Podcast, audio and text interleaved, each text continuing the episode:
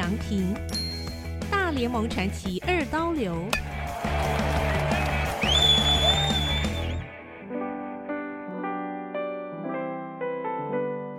第二章：热血青春棒球梦，花卷东高校与甲子园。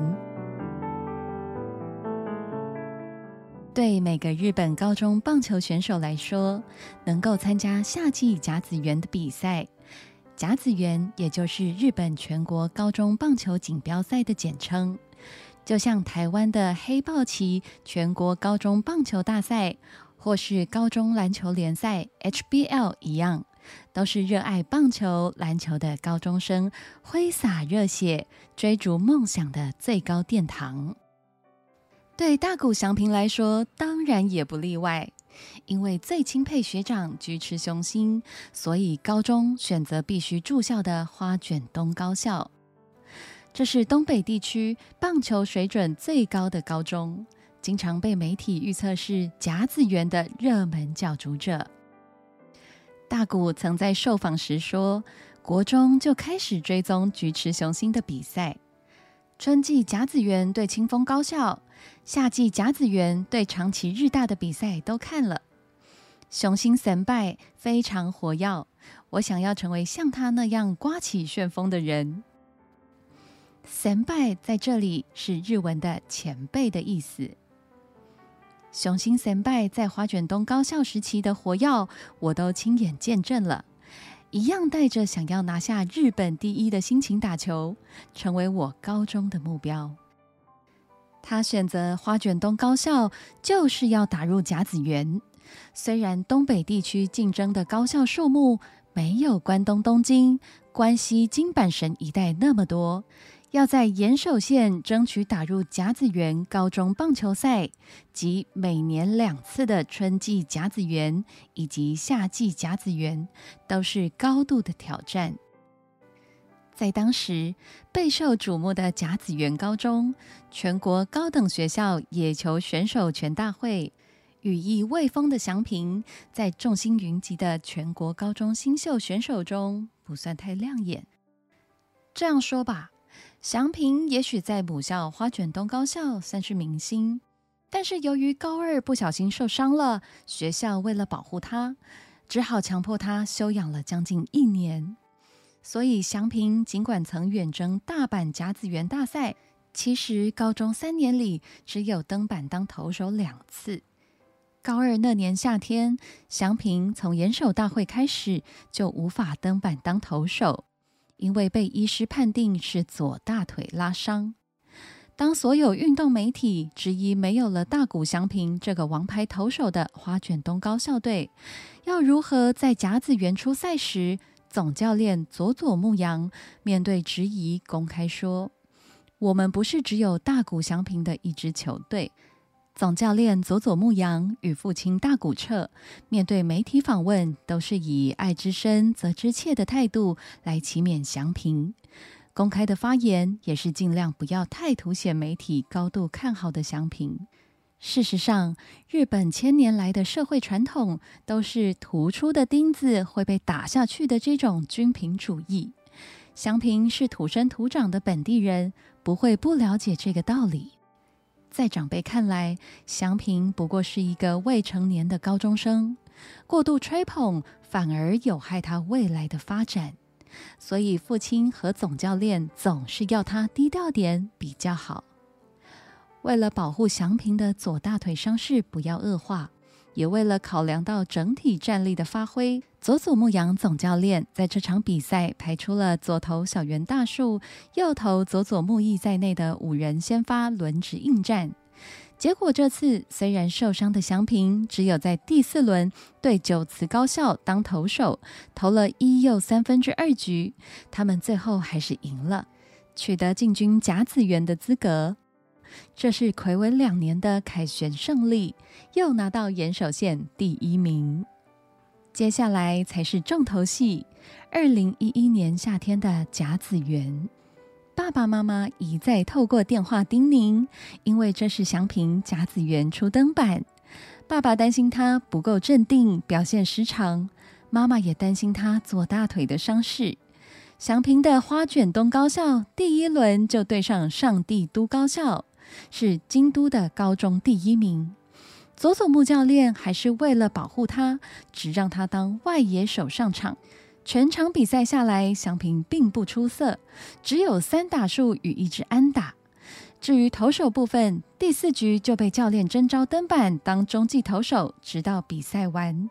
祥平在这一场球速飙到一百五十一公里，从此有了“陆奥之达比修”的绰号。这是赞美他像是前辈大联盟职棒明星达比修那么厉害。隔年二零一二年甲子园的春季赛，这是大谷祥平的第二度甲子园大赛。在前一晚，祥平与妈妈通电话报平安，爸爸也在家里电话那头耳提面命：小心你的对手，大阪那个浪腾投手，你对他的球路要想清楚，要想出破解招式啊！爸爸是祥平从八岁就开始的教练，一日教练，终身教练。父子俩连续两年写了棒球练习与比赛的交换日记，总共七百多篇的棒球笔记本，现在还完好如初，保存在家里。大谷和爸妈通完电话，应该比较不紧张了。纵使对手是让人仰望、心存警戒的藤浪静太郎。他有着浪速之达比修绰号，代表大阪同印高校，自己也不能自乱阵脚。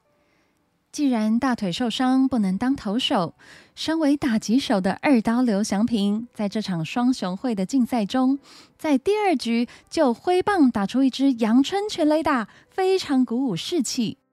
但是藤浪终究是来自关西地区的高手。甲子园也在关西，占尽了天时地利人和。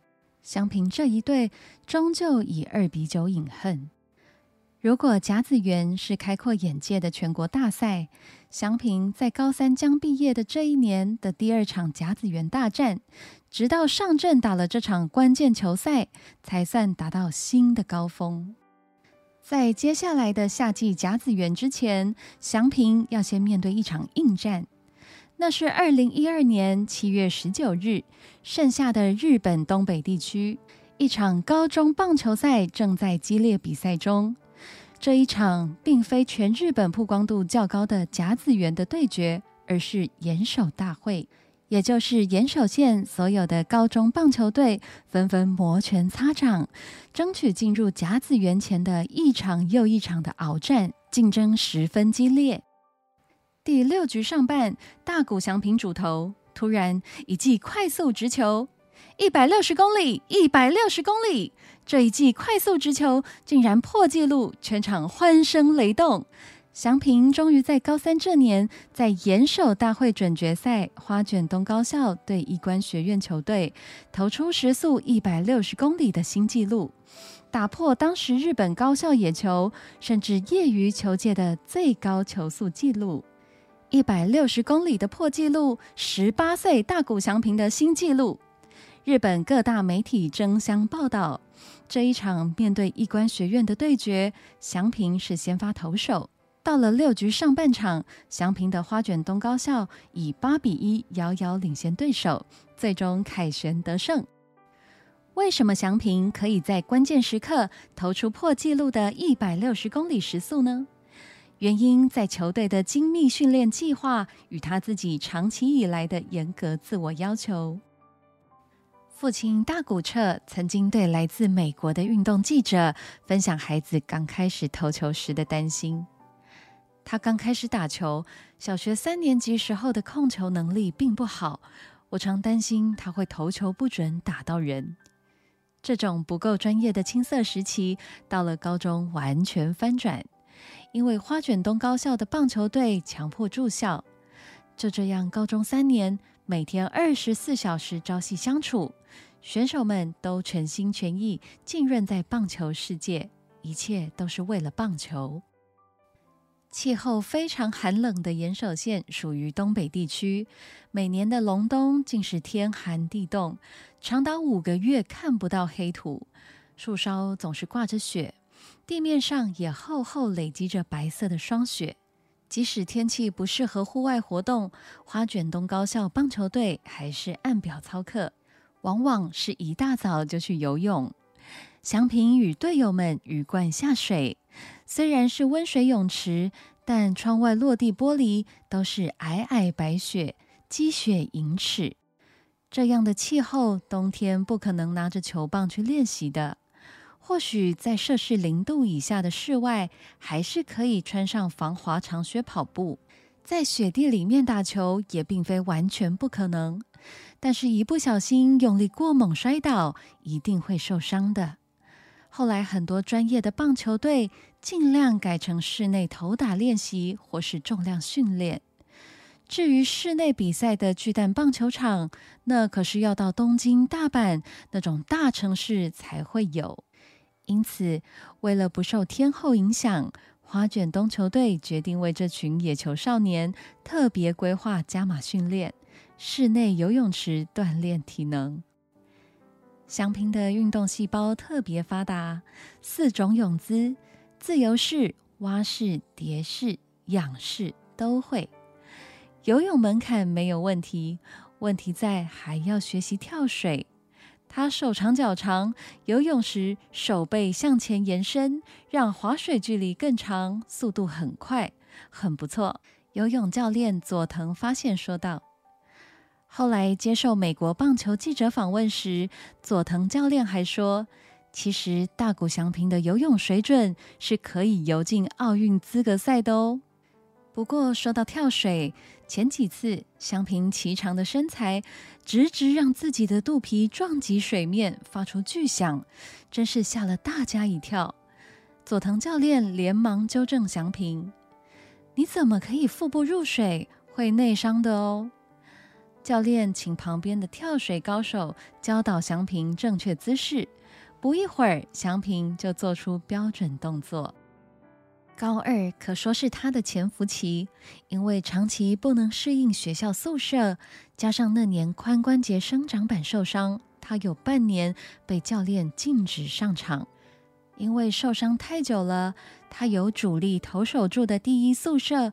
搬到比较安静的第二宿舍住，反而因祸得福，从此可以每晚睡足八个半小时到九个小时，养精蓄锐，体能总能维持在高峰。高中学长举持雄心，投过时速一百五十四公里，那是当年甲子园高中生最高球速的纪录。如今的高中生大谷已经长到一百八十六公分。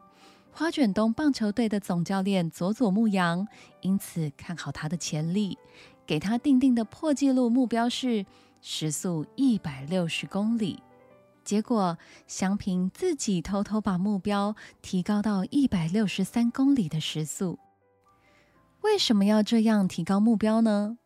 其实心理学就有研究指出，目标拉高，人很自然就跟着冲刺。最好就是比最高纪录，例如一百六十公里，再拉高一点。即使不太可能立即做到，反而可以先达到次要目标。而次要目标其实是本来的目标。大谷实在是一个很有慧根的选手，我原本就是期待他可以拉高目标。佐佐木阳总教练后来对记者说。